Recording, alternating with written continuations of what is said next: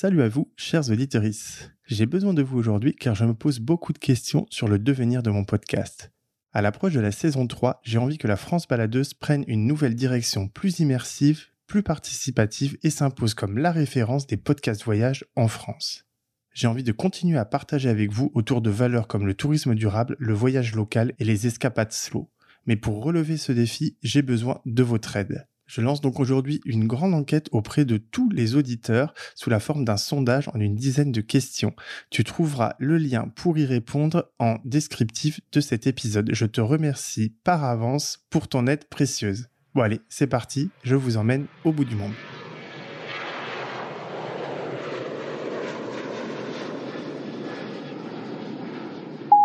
En ce temps-là, j'étais en mon adolescence. J'avais à peine 16 ans et je ne me souvenais déjà plus de mon enfance. J'étais à seize mille lieues du lieu de ma naissance. J'étais à Moscou, dans la ville des mille et trois clochers et des sept gares.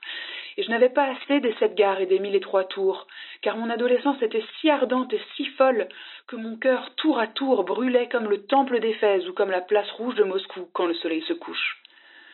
Et mes yeux éclairaient des voix anciennes, et j'étais déjà si mauvais poète que je ne savais pas aller jusqu'au bout.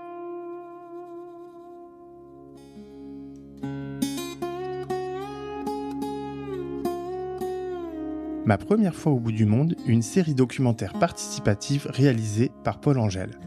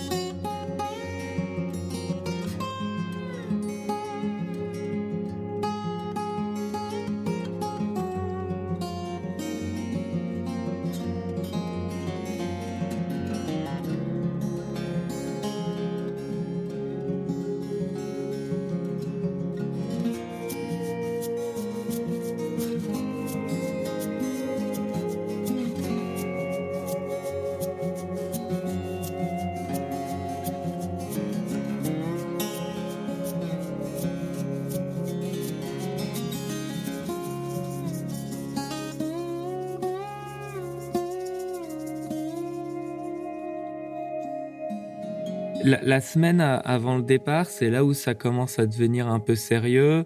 Vient aussi la question de euh, où est-ce que je vais dormir le premier soir? Et, euh, là où j'ai eu beaucoup de chance, c'est que bah, j'ai raconté euh, cette aventure autour de moi. Et il y a une amie qui a demandé à quelqu'un qu'elle connaissait à Vancouver si je pouvais dormir chez cette personne-là. Et j'ai eu le message euh, de la personne me confirmant que c'était OK dans le bus pour l'aéroport. Il y avait toute une partie d'incertitude, mais qui, moi, euh, me plaisait aussi. Je savais que je voulais vivre une aventure et donc, euh, bah, forcément, l'aventure nécessitait aussi un petit peu d'inconnu. Et à ce moment-là, mon état d'esprit, mais j'étais, comme un fou. Je me disais, mais c'est, un rêve qui va se réaliser pour moi d'atteindre la côte ouest de l'Amérique du Nord. C'est un terrain de jeu immense. C'est la veille du départ, je crois que j'ai vraiment commencé à réaliser. Je suis très, très, très famille. Je suis la seconde d'une fratrie de cinq enfants. On est tous très proches entre frères et sœurs, mais aussi avec nos parents. J'ai dormi avec ma petite sœur, euh, une de mes petites sœurs, la veille du départ. Les au revoir ont été vraiment déchirants avec ma famille. Mais une fois lancée, j'étais déterminée vraiment à trouver ce qui m'attendait au bout de ce voyage. Donc, euh, j'avais jamais pris l'avion, je crois, plus de, dans un rayon de plus d'une heure de là où je vivais j'étais jamais sortie d'Europe en fait au final. C'était vraiment l'aventure. Et puis en 2007, partir à l'autre bout du monde comme ça, ça avait euh, un côté très extraordinaire aussi. Mes, mes amis, euh, les gens avec qui j'avais grandi trouvaient ça complètement fou. Et même me demandaient pourquoi. pourquoi j'avais envie de partir? Pourquoi je voulais être loin de ma famille? Alors que je voulais pas être loin de ma famille, je voulais être loin tout court.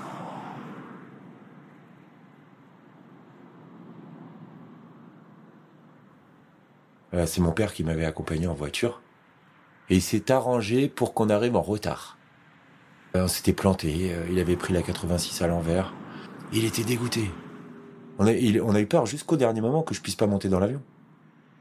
Et puis il m'a dit dans la voiture en partant, tu sais Benoît, si je te, si c'est un acte manqué ce que je fais là, Si on arrive en retard et que tu loupes ton avion, c'est parce que tu grandis et que tu es mon dernier enfant. Et là, tu pars en, voyage en Chine avec un copain à toi que je connais même pas. Ne m'en veux pas. Mais finalement, j'ai réussi à monter dans l'avion. Mon pote était là, il était tout pâle, blafard. Parce que vraiment, je suis monté dans l'avion au dernier moment. On avait un Lonely Planet, un manuel en anglais. On n'avait pas réservé l'hôtel pour le soir. On s'est rendu compte dans l'avion que c'était obligatoire. Donc on a menti. On a dit qu'on avait réservé à tel endroit. C'était pas vrai.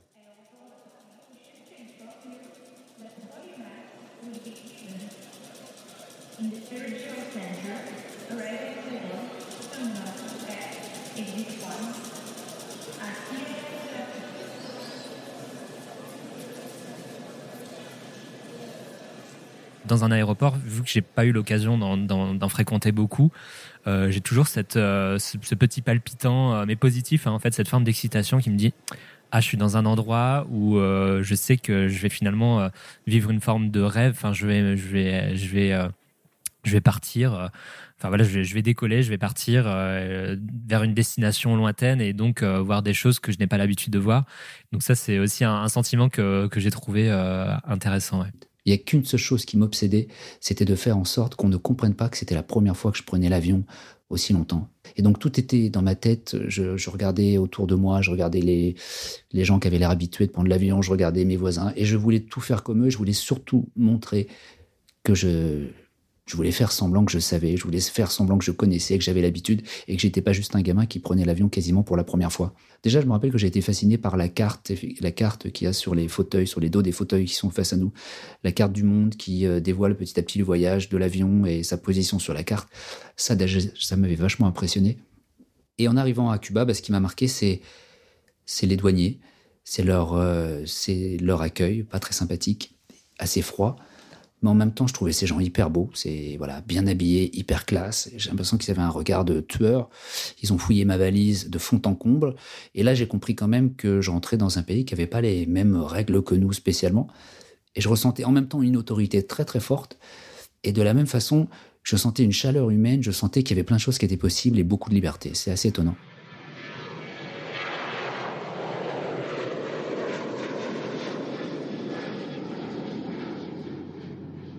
J'avais deux jours de vol en fait, avec un Paris-Copenhague. Je dormais à Copenhague sur une sorte de, bateau en bois assez, assez bizarre. Et puis euh, le lendemain, je prends un Copenhague-Islande. Euh, et puis ensuite, j'avais un Islande Kangerlussuaq, Kangerlussuaq en, au Groenland déjà. Et là, ça y est, c'est déjà complètement l'ambiance polaire. On voit les tenues qui changent. Et puis donc, je prends ce dernier avion. Là, c'est un tout petit avion euh, rouge de la compagnie Greenlandia. Euh, des avions qui font 20 places, des avions à hélice. Et je me rappelle d'ailleurs que le pilote était une femme. J'avais trouvé ça cool. L'avion décolle, on tangue. Il y a un peu de brouillard, du vent, il y a un peu de neige aussi. C'est pas stable du tout. On entend très fort le bruit des hélices. Et puis on s'élève et là on voit euh, le blanc des collines, le blanc des montagnes. Et puis euh, quand on commence à retrouver la mer et s'approcher d'île qui est vraiment en bord de mer, on voit la banquise, on voit les premiers icebergs.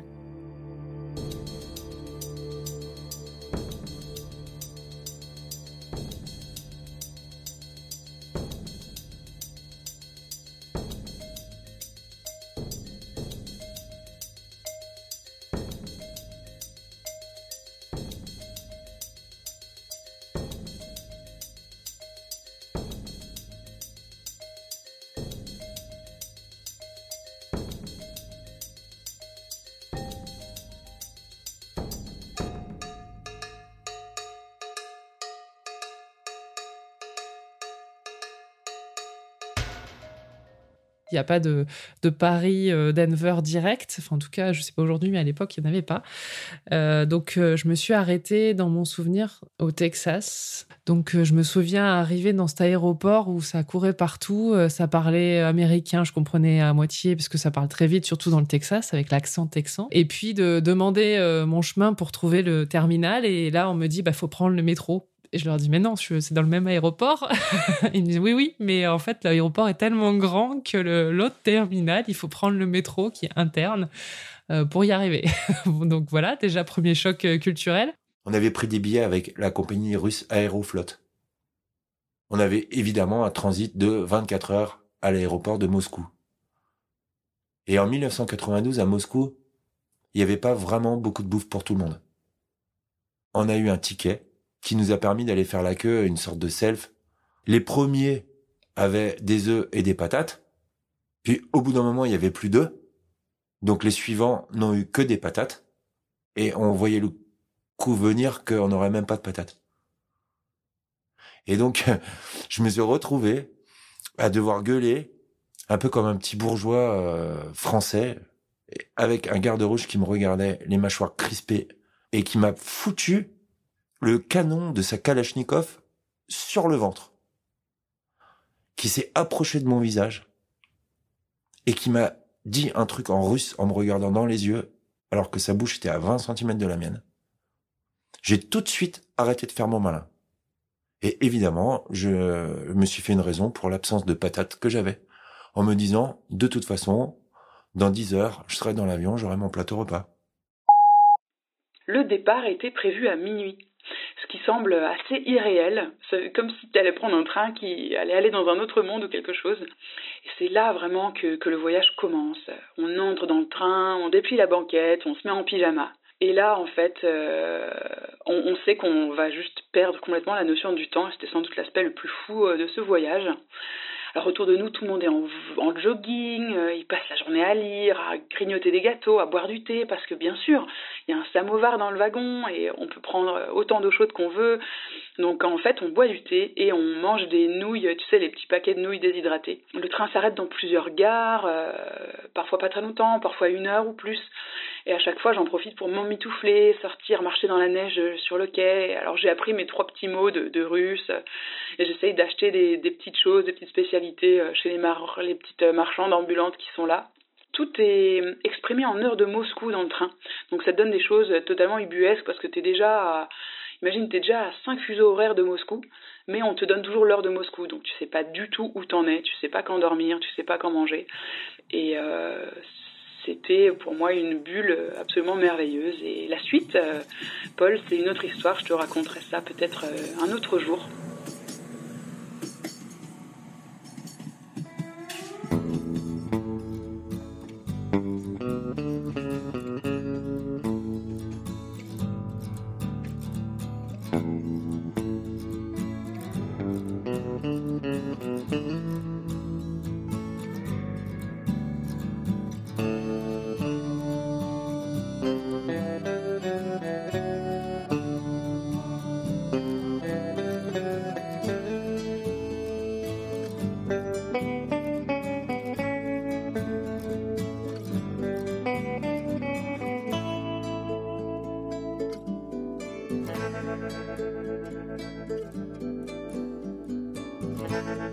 Thank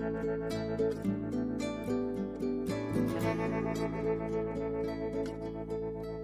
Alors pour la petite histoire, je me souviens de mon escale à New York qui était très très longue de mémoire, 5 ou 6 heures. Euh, j'avais fini par me poser dans un bar et pour te dire à quel point j'étais peu préparée, je me souviens d'avoir un peu halluciné en voyant la météo à la télé. Tu sais, t'as les grands écrans euh, dans les bars d'aéroport et je savais en fait même pas que les Américains utilisaient une autre unité pour la température qui est le Fahrenheit. Alors du coup, je voyais la carte des US, enfin la carte euh, peut-être je sais plus de New York, l'État de New York, et je voyais des chiffres genre 98, 100, 70. Je me dis mais Bon, je me doutais bien que c'était pas la même unité, je me doutais bien qu'on parlait de température et que ça pouvait pas être ça, mais euh, je savais vraiment pas à quoi ça correspondait en fait en termes de température. Est-ce que c'est chaud? Est-ce que c'est pas chaud? Pendant cette escale, je trépignais aussi. Euh, j'étais à New York, euh, j'étais en escale à New York, une ville qui me faisait rêver. Et même si l'escale était longue euh, pour rester dans l'aéroport, bah, j'avais clairement pas le temps d'aller euh, découvrir la ville et de revenir prendre mon vol. C'était un peu frustrant. Je pouvais, elle était un peu, enfin littéralement en fait à mes pieds ou à portée de main et je pouvais ni la découvrir, ni la sentir, ni la voir quoi. Et puis, bah, c'est en arrivant à Buffalo, quelques heures plus tard, que j'ai découvert ce pays, les États-Unis. Et je me souviens avoir été saisie par l'humidité de la côte, euh, enfin l'humidité, l'humidité chaude. Euh, c'est vraiment hyper impressionnant. Je suis bristoise, hein, donc moi l'humidité je connais, mais pas la chaleur humide.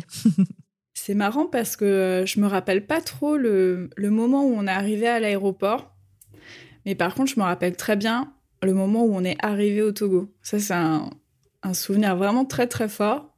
Donc c'est comme si tout ce qui était avant n'avait pas compté quoi. Mais vraiment le moment où je débarque au Togo, à Lomé, c'est vraiment un souvenir très très fort effectivement je me revois hein, vraiment en train de bon allez allez vous sortez là dépêchez-vous je, je, veux y être quoi et ce moment euh, où euh, donc je me retrouve face à, la porte et euh, je marque un temps d'arrêt, vraiment, et je me prends cette sensation de chaleur et d'humidité, de moiteur que j'avais jamais connue auparavant. Et c'est vraiment ça dont je me rappelle. Et, ça m'a sauté au visage, quoi. Et je me suis dit, bah ça y est, on y est.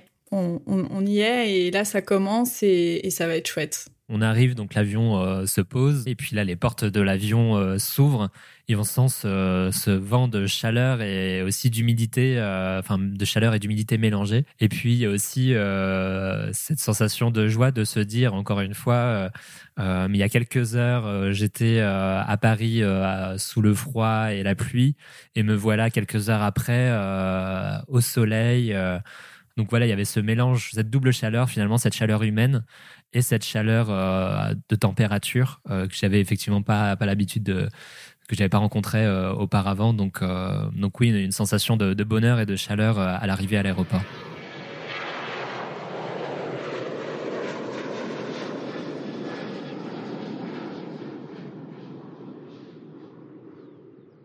Je sors de l'avion, bah déjà la première chose, c'est que bah y a un énorme décalage horaire. Donc euh, moi je suis parti, euh, c'était le matin et 9 heures plus tard, euh, je suis encore le matin. Donc le climat est absolument génial là-bas. Bon, il peut il peut souvent pleuvoir l'été quand même, mais il se trouve que ce jour-là, il fait il fait vachement beau et, et on se retrouve vraiment bah, l'architecture est, différente. Alors bien sûr, on, on va pas se mentir, hein, ça reste anglo-saxon, euh, on n'est pas euh, euh, au Vietnam, mais quand même, il y, a justement ce côté où on est si proche et si différent qui, moi, m'intéresse beaucoup. Et notamment à Vancouver, il y a énormément d'Asian American, d'Asiatiques. On a presque l'impression d'être en Asie, bien sûr, on n'y est, pas, mais on est bah, sur la côte pacifique et en face, eh bien, c'est l'Asie, quoi. Et pour l'anecdote, la, personne qui m'a accueilli chez elle, c'était un type qui avait développé une appli pour faciliter l'organisation de matchs de hockey sur glace. Et donc je me suis retrouvé à faire un match euh, de, euh, de hockey sur glace euh, le lendemain de mon arrivée à Vancouver avec des gens qui venaient du monde entier. Et ça, c'était quand même hyper sympa, quoi. Quand tu arrives dans cette ville, tu te sens vraiment au centre du monde tu dis que tout est possible et que toutes les opportunités sont à saisir. Au final, t'arrives à l'autre bout du monde et t'as l'impression d'arriver sur un nouveau terrain de jeu. Tu repars aussi de zéro car tout est différent. La langue, l'histoire, la culture, l'étiquette, la cuisine, le rapport aux autres, la perception de soi-même en tant qu'individu, tout est différent. En Europe, un dénominateur historique commun qu'on peut avoir, c'est la Deuxième Guerre mondiale. Là-bas en Chine, ils savent à peine ce que c'est. Et quand ils connaissent l'existence de ce conflit, ils appellent ça une guerre civile européenne. Pour revenir de l'aéroport, on a pris un taxi.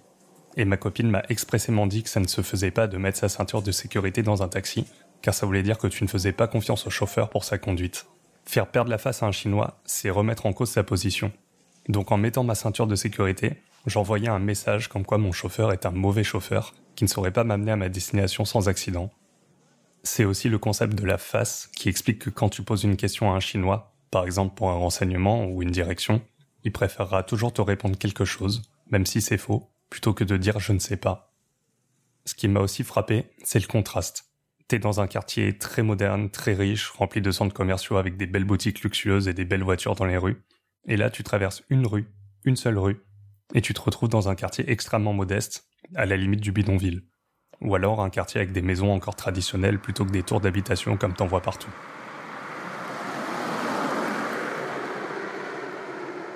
Et effectivement, il y a ce bonheur quand on est dans le taxi, là, on a l'impression d'être le roi du monde. On a l'impression d'être tellement fort quand on regarde le paysage, on regarde les publicités sur le bord de la route. On comprend tout, rien que déjà avec les portraits de Fidel Castro qui se succédaient parfois sur les maisons, sur les bâtiments, je commençais à comprendre et à voir soit des images de films que, que j'avais vus avant, et j'écoutais la radio du taxi. il y avait une salsa qui passait souvent. C'était Carlos Manuel, c'est un, chanteur de salsa de là-bas. Cette chanson, elle revenait tout le temps un petit peu comme un, fil rouge. pour moi, ça représentait Cuba, ça représentait donc ce premier voyage. Et donc Cuba, c'est spécial pour moi parce qu'effectivement, euh, bah, on est confronté aussi à la pauvreté, la, la grande pauvreté, et large surtout. Il y a beaucoup de gens très pauvres. Il n'y a pas d'extrême pauvreté comme dans d'autres pays, comme au Brésil par exemple, mais il y a beaucoup de pauvreté. Et en fait, on est évidemment, euh, voilà, saisi quand c'est la première fois par le, voir, le, sentir au plus près. Et en même temps, c'est ça que je retiens de ce voyage à Cuba et qui a été pour moi vraiment une révélation aussi. C'était que ces personnes à Cuba, et grâce aussi au système, elles avaient accès à l'éducation, à la culture et à la santé. Et j'ai compris que ces trois valeurs-là, c'était ce qui permettait à des gens de rester dignes. Et c'est ce qu'ils étaient à Cuba. Voilà, souvent ils parlaient deux, voire trois langues. Ils étaient donc en bonne santé et ils avaient une culture générale de dingue.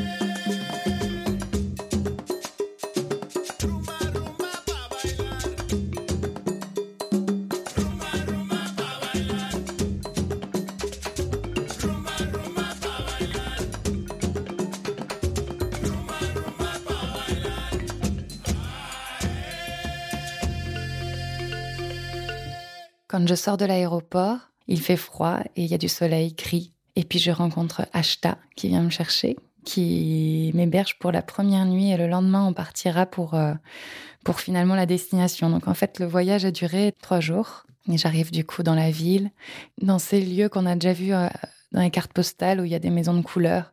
Mais là, on rentre dans la carte postale, du coup, tu, te rends compte en fait qu'il y a aussi des maisons qui sont, qui sont beaucoup moins jolies. Il y a des entrepôts avec euh, un peu de décharge à ciel ouvert. On entend les chiens de traîneau aboyer ici et là. Euh.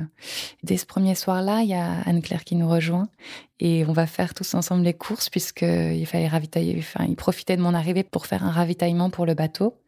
Donc, on va dans le supermarché. Supermarché, je trouve que c'est des lieux qui sont qui déjà disent beaucoup aussi de l'endroit où on arrive. Ben, supermarché, en fait, euh, quand tu vis en France et que tu as toujours vécu en France, euh, tu as l'impression que tout, est partout pareil. Et quand tu vas arriver dans un supermarché, tu vas trouver facilement.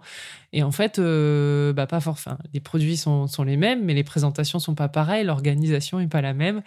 les fruits et légumes dans le Colorado frais coûtent un prix juste énorme. Alors pareil, je sais pas aujourd'hui, mais en tout cas à l'époque c'était c'était assez incroyable parce que euh, bah, dans le Colorado ils n'ont pas beaucoup de maraîchage, donc euh, donc ils les importent de l'autre bout des États-Unis, de, la Californie par exemple. Tout est immense chez eux. En fait, tout est extrême. Les assiettes sont grandes, la quantité de nourriture, euh, les, les voitures. Il euh, n'y a pas de, y a pas de Twingo hein, euh, aux États-Unis. Il n'y a pas de, de petites voitures, les, les, places de parking, tout est grand. Pourtant, je fais 1m80, mais j'avais l'impression d'être toute petite en fait. C'est cette impression-là que je garde des premiers jours. Quand on est arrivé en Chine, euh, bon bah évidemment, alors là le choc, ça sentait pas pareil que chez moi, déjà. Et je me souviens que à côté de l'hôtel, il y avait un espèce de canal, un canal pas rempli d'eau, mais avec au milieu un petit filet d'eau marron. Il y avait des montagnes, des montagnes de poubelles. Ça sentait la pastèque pourrie. Même ma sueur ne sentait pas pareil. C'est ça qui m'a le plus impressionné, je crois, l'odeur de ma propre sueur. Notre première promenade dans Pékin a été olfactive. Et j'en garde un excellent souvenir. On est allé manger au restaurant et on a voulu commander la spécialité de Pékin. On arrive au restaurant, on voit, ah, le canard laqué, c'est vachement plus cher. Bon, bah, c'est pas grave, on en prend deux. On a vu la mine circonspecte du serveur du restaurant, qui semblait perplexe de nous voir commander deux canards laqués. Et puis, en fait, euh, le mec, il est arrivé, il avait deux canards entiers, laqués. On a mangé un canard chacun.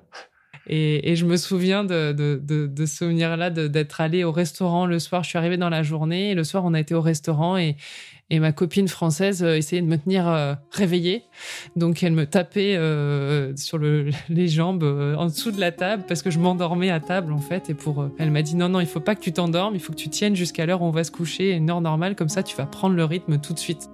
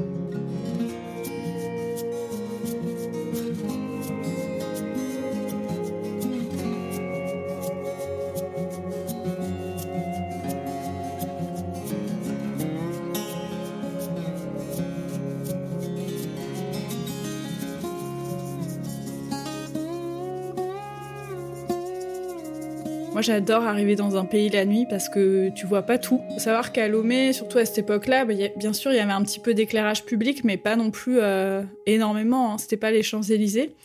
Donc, euh, il y avait vraiment une ambiance dans les rues avec pas mal de, de stands, en fait, des petits vendeurs de rue qui vendaient, euh, par exemple, des grillades, des choses à manger. Il y avait des effluves de nourriture partout. Donc, déjà, ça donnait très, très envie. ça donnait faim mélangé aussi à, une odeur de carburant qui est très particulière, je trouve, euh, au continent africain. Je ne saurais pas la décrire, mais il y a vraiment euh, une odeur comme ça euh, qui est pas pareille, par exemple, en Amérique du Sud. Et donc, les petits vendeurs étaient des fois éclairés un peu à la bougie ou des, des, petites lampes, des choses comme ça. Donc, ça donnait aussi une ambiance vraiment particulière que j'avais jamais vue avant. Donc on s'est entassé dans un taxi. À chaque fois qu'il y avait une nouvelle personne qui rentrait, je me suis dit mais c'est pas possible, ça rentre pas, ça rentre pas. Et si en fait, j'ai envie de dire ça rentre toujours presque. enfin je sais pas combien on était dans ce taxi, mais on était vraiment euh, très nombreux. On est ensuite arrivé au siège de l'association où il y avait d'autres bénévoles qui nous attendaient. Donc là c'était très impressionnant parce que pour le coup. Euh, retrouvé dans une pièce euh, qui était euh, pour le coup là éclairée. Donc on voyait euh, vraiment là le, le, visage des gens. on était un peu à nu quelque part. On nous a posé plein de questions. On en a posé plein, etc. Donc c'était un moment de découverte. Et en même temps, nous, on a été chamboulés parce que tout ça, c'était, enfin, c'était quand même la première fois que je me retrouvais à des milliers de kilomètres de chez moi. Et puis après, on s'est retrouvés dans une espèce de dortoir, tous ensemble, à dormir, voilà, sur des matelas, sur le sol. Euh, et, en fait, je trouvais ça, je trouvais ça euh, complètement euh, incroyable de, de, vivre ça. Et donc, j'ai vraiment vécu chaque seconde hyper intensément, quoi. Dès les premiers jours, même dès les premières heures sur place, on a tout de suite été euh, baigné dans, dans, cet environnement euh, magnifique. Euh, il y a cette forme de découverte, d'explorateur, un peu côté Indiana Jones, avec nos chaussures de rando, à découvrir des, de nouveaux endroits. En plus, il y a cette forme d'environnement où on se croirait un petit peu dans la jungle, finalement. Toute cette richesse aussi en termes de biodiversité. C'est là aussi que bah, ça renvoyait aussi au, travail que, que j'exerçais auparavant, puisque je travaillais euh, au sein d'associations de protection de, l'environnement et je m'occupais justement de toutes ces questions liées à la biodiversité marine. Et ça me renvoyait finalement à une forme de concret. Je me disais, ah, ben c'est pour ça que je me bats, c'est pour ces animaux-là que je me bats, c'est pour cette biodiversité-là que je me bats, euh, pour, cette, pour protéger cet environnement marin qui avait cette double vision, cette vision de beauté, mais aussi cette vision d'alerte où, je me disais euh, ah oui effectivement le sujet des sargasses euh, sur lesquels je travaillais aussi euh, dans, mon poste au sein de, au sein de, France Nature Environnement, bah concrètement ça ressemble à ça. Ok, je, je perçois concrètement les impacts que ça peut avoir sur sur la faune et la flore.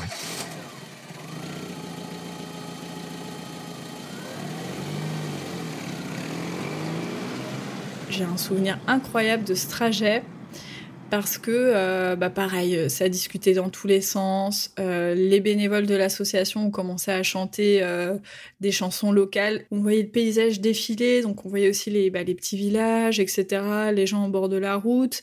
Et vraiment, à ce moment-là, je me suis sentie incroyablement libre et vivante, quoi. Vraiment, cette sensation de, de, de vie, en fait. Je ne pourrais pas l'expliquer autrement, c'était vraiment ça.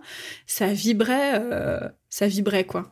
Et quand on est arrivé au village, et ben alors là, c'était euh, l'effervescence. J'ai jamais eu un comité d'accueil euh, comme ça. Il y avait, c'était vraiment un petit village. Hein. Il n'y avait pas beaucoup d'habitants, mais ils étaient tous là, quoi. et j'ai jamais vu un van encombré de bagages se vider aussi rapidement. J'ai pas eu le temps de tourner le dos que, euh, que tout était déjà déchargé parce que tout le monde avait mis la main à la pâte et, et du coup c'était assez drôle aussi.